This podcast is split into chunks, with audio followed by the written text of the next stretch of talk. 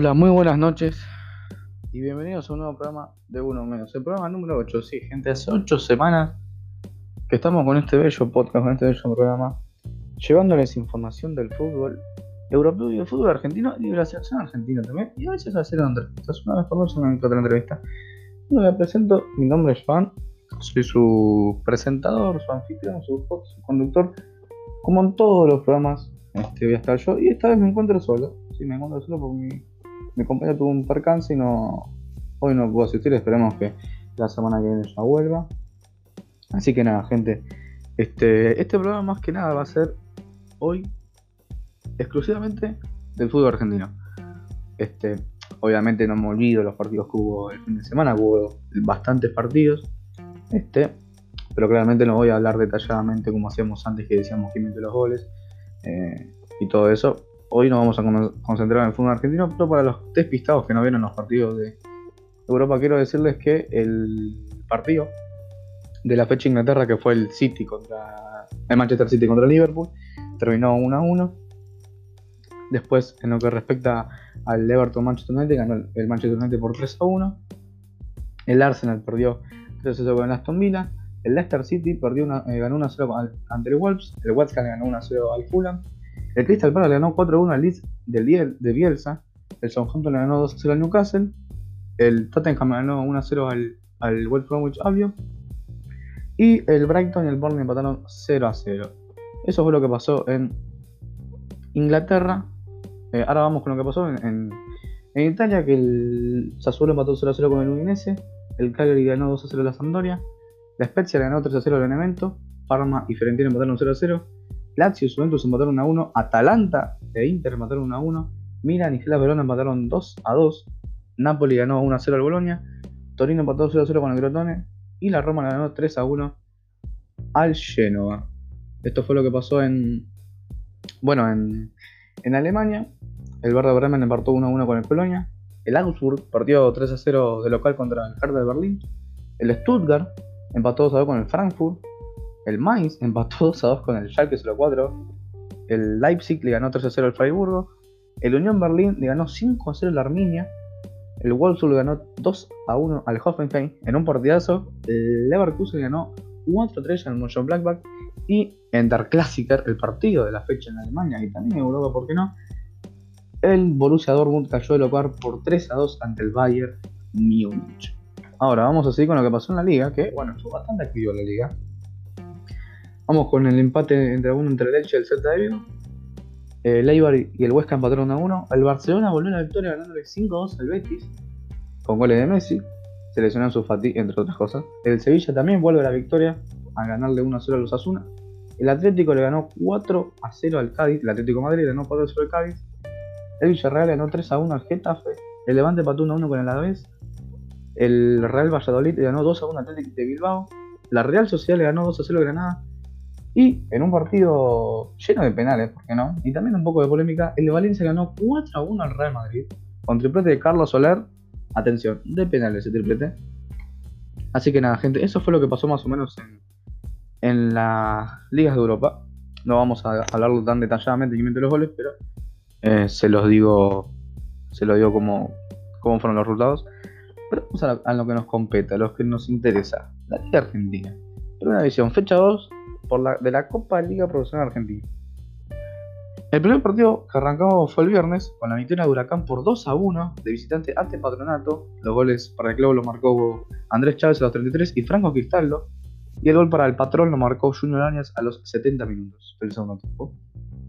Hicimos con el partido que tuvo, con victoria, que tuvo como protagonista Argentinos Juniors y Aldo Cívico victoria para el Tiburón por 1 a 0 con gol de Federico Andrada a los 77 minutos. Hicimos con el partido de Banfield contra Boy Cruz, que tuvo, eh, que tuvo como ganadora al equipo de, del sur por 1 a 0 con un, gol de, con un golazo. Mauricio fuera del tiro libre a los 58 minutos. Seguimos con el partido de San Lorenzo Estudiantes, que le 2 a 0 San Lorenzo Estudiantes, valga la redundancia, con goles de Peralta Bauter, Bauer a los 33 y con un gol de Ángel Romero a los 68. Hacemos con el partido de River contra Rosario Central, con para el equipo millonario por 2 a 1, con goles de De Cruz y de Prato, y descontó para Rosario Central Emiliano Vecchio a los 90 más 5 de penal. El otro partido que tuvimos hoy, domingo, va, hoy domingo, ayer domingo en la mañana, fue el de Arsenal Atlético Tucumán, con victoria para el decano por 2 a 1, con goles de Rizzo Patrón y de Melano en los 90 más 2. El gol de Arsenal lo marcó Carabajal a los 57. Seguimos con el un lindo partido, ¿no? Partido entre, entre el empate a 2 entre Gimnasia y Vélez. Los goles de Vélez lo marcó Tiago Almada a los 5 y Luca Orellana a los 90 más 1. El gol de Gimnasia lo marcó Matías García a los 55 de penal. Y Johan Carbonero a los 68 marcaría el 2 a 1 parcial. Después vendría el descuento de Vélez. Seguimos con la derrota de Racing que perdió 2 a, 1, 2 a 0 ante Unión. Los goles de Unión lo marcó el Puki Márquez a los 5 minutos y Luna, eh, Mauro Luna Diala a los 70 minutos del segundo tiempo. Hicimos con el partido que cerró el domingo, eh, que tuvo como protagonistas a Newell's y a Boca, con victoria para el equipo canadiense por 2 a 0, con goles de Tevez y de Licha López. Y la fecha 2 cerraría mañana con Central Córdoba contra Defensa y Justicia, Talleres contra Lanús e Independiente contra Colón de Santa Fe. Este, así que ahora les voy a pasar a decir cómo están parcialmente por ahora los grupos. En el grupo A está primero Atlético Tucumán con 6 puntos, segundo Unión con 4, tercero Arsenal con 1 y último Racing con 0 unidades. Seguimos con el grupo 2, que bueno, el grupo, grupo, grupo B, que tienen todos un partido. Está Colón con 3 puntos, Independiente con 3 puntos, Central Córdoba con 0 y Defensa Justicia último con 0. Todo esto es parcial porque todavía ellos no jugaron.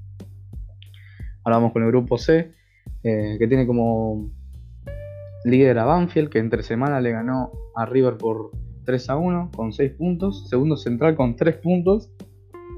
Tercero River también con 3. Y último de Cruz con 0 unidades. Vamos con el grupo D, que tenemos primero Boca con 6 puntos. Segundo Talleres con un partido menos con 3.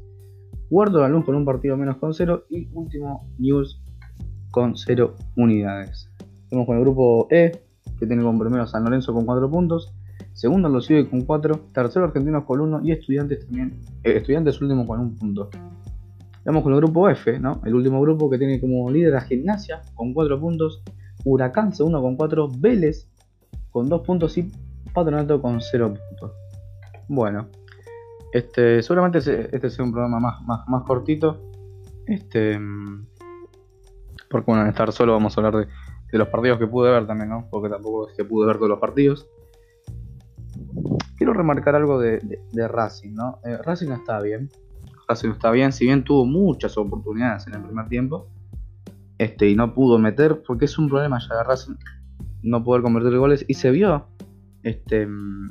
Se vio en el partido de, visitante cuando fue a visitar a Alianza Lima en Perú. Que hasta el minuto 86 no metió un gol. Y acá pasó lo mismo. Acá pasó lo mismo, pero bueno, acá terminó perdiendo por 2 a 0. Este. Este, es un duro golpe para Racing que la fecha pasada perdió 4 1 con Atlético Tucumán. Sorprende Atlético Tucumán. Yo creo que hay que darle, hay que darle tiempo por ahí a Racing. Este, por ahí es. Eh, no sé muy bien qué le, pasó, qué le pasa a Racing. Tuvo muchas oportunidades, lo, mismo lo dijo Licha López, el capitán fuera una vez que terminó el partido. Tuvo muchas oportunidades, este, pero no pudo concretarlas. Y bueno, este, Unión sí, las que tuvo las metió. Pero bueno, este, yo creo que Racing este, puede ser un bache. Ahora todos los equipos lo tienen. Lo tuvo el Liverpool, lo tuvo el Barcelona de Guardiola, lo tuvo el Madrid. Eh, lo tienen un montón de equipos. Yo creo que lo importante ahora es que Racing mire para adelante, fije, eh, se fijen que tiene que mejorar y apuntar hacia ello. Este, bueno, vamos con el partido de, River Central. Yo creo que, que ganó River por 2 a 1. Un partido muy, muy bueno. El primer tiempo me gustó mucho cómo, cómo jugó Central. ¿no? El primer tiempo, cómo apretó Central, cómo fue a presionar. Vecchio es una cosa, es una bestia. Un jugador eh, de gran calidad técnica. Y también a mí que un jugador que me gusta mucho en, Central es, es, Gamba. Que nunca te deja pie. Eh, es un jugadorazo, la verdad. Es rápido, es agresivo, no tiene miedo de, de, de pegarle la pelota a cualquier lado porque casi lo que convierte termina haciendo gol.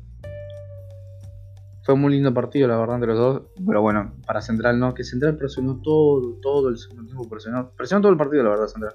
Hubo una intensidad bárbara que, que es, propia de, también de lo que quiere jugar Aquili González, que es el DT.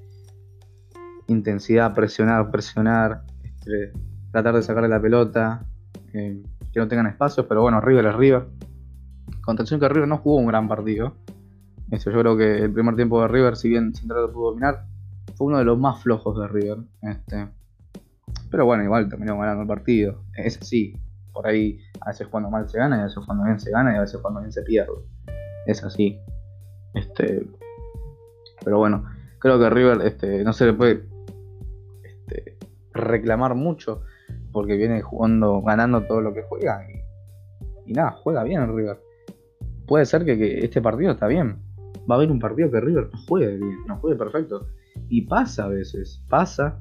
Y no es por eso que significa que River se le termina la nafta o, o ya no sabe qué hacer Gallardo. No, no, no. Pasa por el cansancio, porque venimos, los jugadores vienen, los jugadores vienen de estar siete meses parados. Eh. Es difícil, es difícil. Pero bueno, fue un gran partido. Bueno, el descuento de Central lastimosamente vino lo último, ya sin posibilidades de, poder eh, empatar el partido, a menos que bueno, el árbitro quedara 10 minutos más. Puede haber sido posible, pero bueno. Gran partido de Central. Este, un flojo partido de River, pero bueno, le, terminó dando resultados. Y también el River, el flojo partido de River se, lo vio un poco también con, con, Banfield, no jugó este, espectacularmente bien en River con Banfield. Creo que las contras Banfield lo mató, más que nada Pinola lo sufrió mucho a cuero. Eh, en los centros, centros, eh, River tiene un muy un gran problema con los centros. Eh, que le llegan al área. Armani, como todos sabemos, no es un gran. no es un gran cortador de centros, ni mucho menos. Creo que es algo que si se le tiene que criticar a Gallardo algo, creo que debe ser que el equipo se defienda muy mal con pelota parada, más cuando llega al área de él y es un centro, es, impresionante los goles que le hacen así. Eh, pero bueno, eso es para, otro debate. Vamos con el partido de gimnasia. 2 eh, Vélez 2.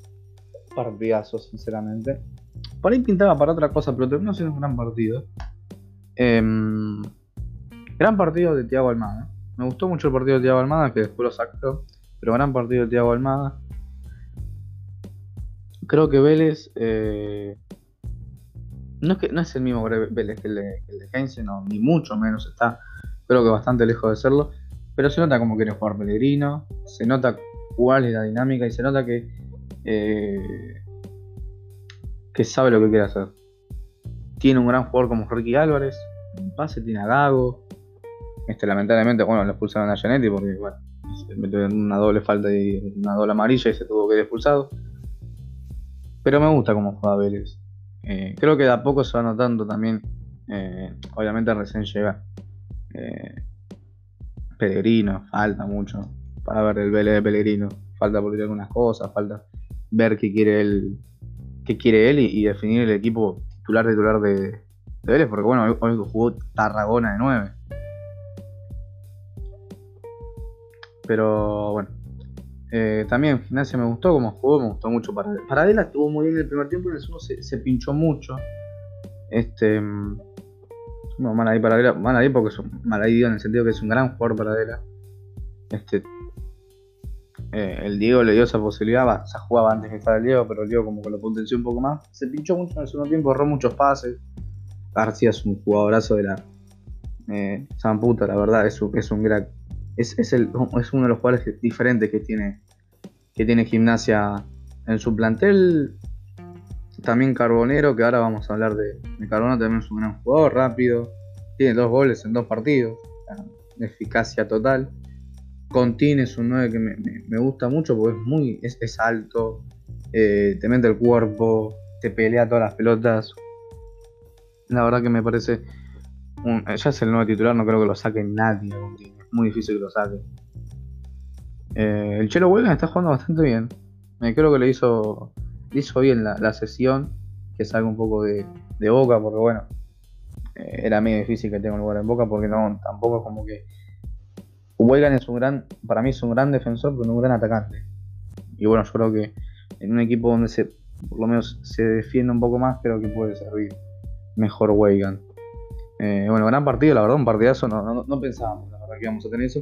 Lo que más que nada el último gol, que el último gol lo marcó Luca, Luca Orellano, minutos de descuento, que es una pelota parada, ¿no? Es un, es un tiro libre, una falta sobre Gago.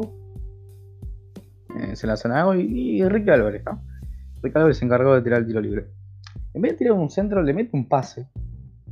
con toda la defensa de gimnasia dormía. A Luca Orellano que se mete entre los, los jugadores de gimnasia y saca un zurdazo que se la manda a, guardar a, a Fatura Brown. La verdad que es una jugada preparada espectacular. Eh, la verdad que me, encanta cómo está jugando Ricky Álvarez. Me encanta que haya vuelto al fútbol argentino y a Vélez. Es un jugadorazo que, bueno, da, da, felicidad tenerlo en el fútbol argentino porque no muchos vuelven. Este, y si vuelven, vuelve con un, no con el nivel que con con el que se había ido. Así que nada, gente, este gran partido, la verdad, entre los dos, entre Gimnasia y Vélez, que por ahí mucha gente no tenía este, fe y terminó en un gran partido. Así que vamos a hablar del partido de Boca ahora. Vamos a hablar del partido de Boca. Si no antes hablar del partido de San Lorenzo. San Lorenzo jugó muy bien. Un juego bastante mejor que Estudiantes jugó, obviamente, ¿no? Jugó bien San se nota que el, el, el distinto de Estudiantes sigue siendo Mascherano. Porque arriba dejan arriba, deja mucho que desear, la verdad. Este, mm, estudiantes, no tuvo muchas ocasiones, la verdad, no tuvo muchas ocasiones. Em, tuvo 11 tiros, pero ninguno, ninguno fue, fue al arco. En cambio, en cambio, San Lorenzo tuvo uno menos, pero tiró bastante a puerta. El golazo que hace Ángel Romero es una cosa espectacular yo creo que los romanos te pueden gustar o no, pero tienen calidad. Tienen calidad, por algo están ahí. Eh, se puede criticar mucho cómo son ellos adentro de la cancha, como si se enojan si sale uno, como pasó con, creo, con Ángel, que en un partido estaba por entrar a cancha y se enojó y le dijo al técnico que mal cambio. Puede pasar eso. Tendrán sus cosas, eh, pero los dos tienen calidad. Los dos, este, creo que si juegan como jugaron contra, contra estudiantes, pueden llegar a servirle y de mucho a San Lorenzo y a Soso.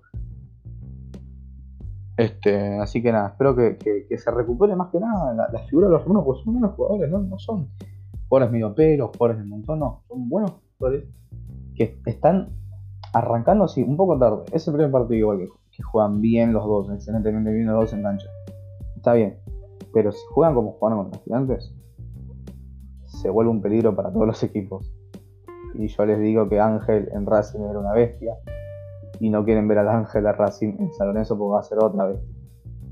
Eh, debut goleador, va, debut en las redes para el chico Peralta Bauer que le están dando, yo se le está dando continuidad, me parece bastante bien que le den continuidad porque es un, es un buen un buen jugador, eh, desbordador, la verdad que me gusta mucho. Así que nada, gente. Ahora vamos a ir con el último partido de News Boca. Comentera para Boca por 2 a 0. Los goles los Mateo Tevez y Licha López. Qué gran primer tiempo de Newell. Hasta el gol. Newell jugó muy bien el primer tiempo. Muy bien. Hasta el gol de Tevez jugó muy bien. Creo que presionó mucho a Boca. No lo dejó respirar. Y acá donde encuentro una falla en el planteo de Boca. Volvió Villa. Volvió a jugar Villa y volvió de titular. Y acá donde encuentro una, falla en el planteo de Boca porque eran Villa, Cardona, Salvio y Tevez. Cuatro jugadores de ofensivos, obviamente, ¿no? con Campuzano y Capaldo en el, en el doble 5. En cambio, News paró como un, estilo 4-3-3 o un 4-3-1-2, con Moreno Fernández Pérez en la mitad de la cancha, Maxi Rodríguez, Escopo y Palacios. Bueno, esos seis jugadores que acabo de nombrar, los seis presionaban a todo el mediocampo de Boca. Boca en el primer tiempo perdió mucho en el mediocampo, perdió mucha profundidad.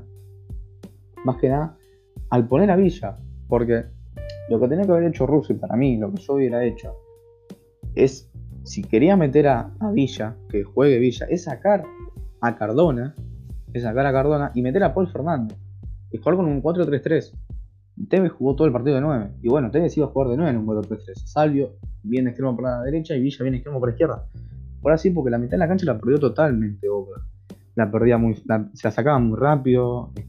Pérez, Pablo Pérez estuvo muy bien en el primer tiempo. Hasta hasta el gol, porque de hecho el gol Boca viene por una por un fallo, por una mala entrega a Pablo Pérez hacia hacia ay si no me era Salio me parece. Dio un pase al medio y justo le interceptó Salio y le dio el pase a Tevez. Este creo que jugó muy bien, Moreno me encanta, Aníbal Moreno me encanta. Este jugó jugó jugó muy bien este Newell's el primer tiempo. El gol lo tiró para abajo totalmente Después perdió mucho el control.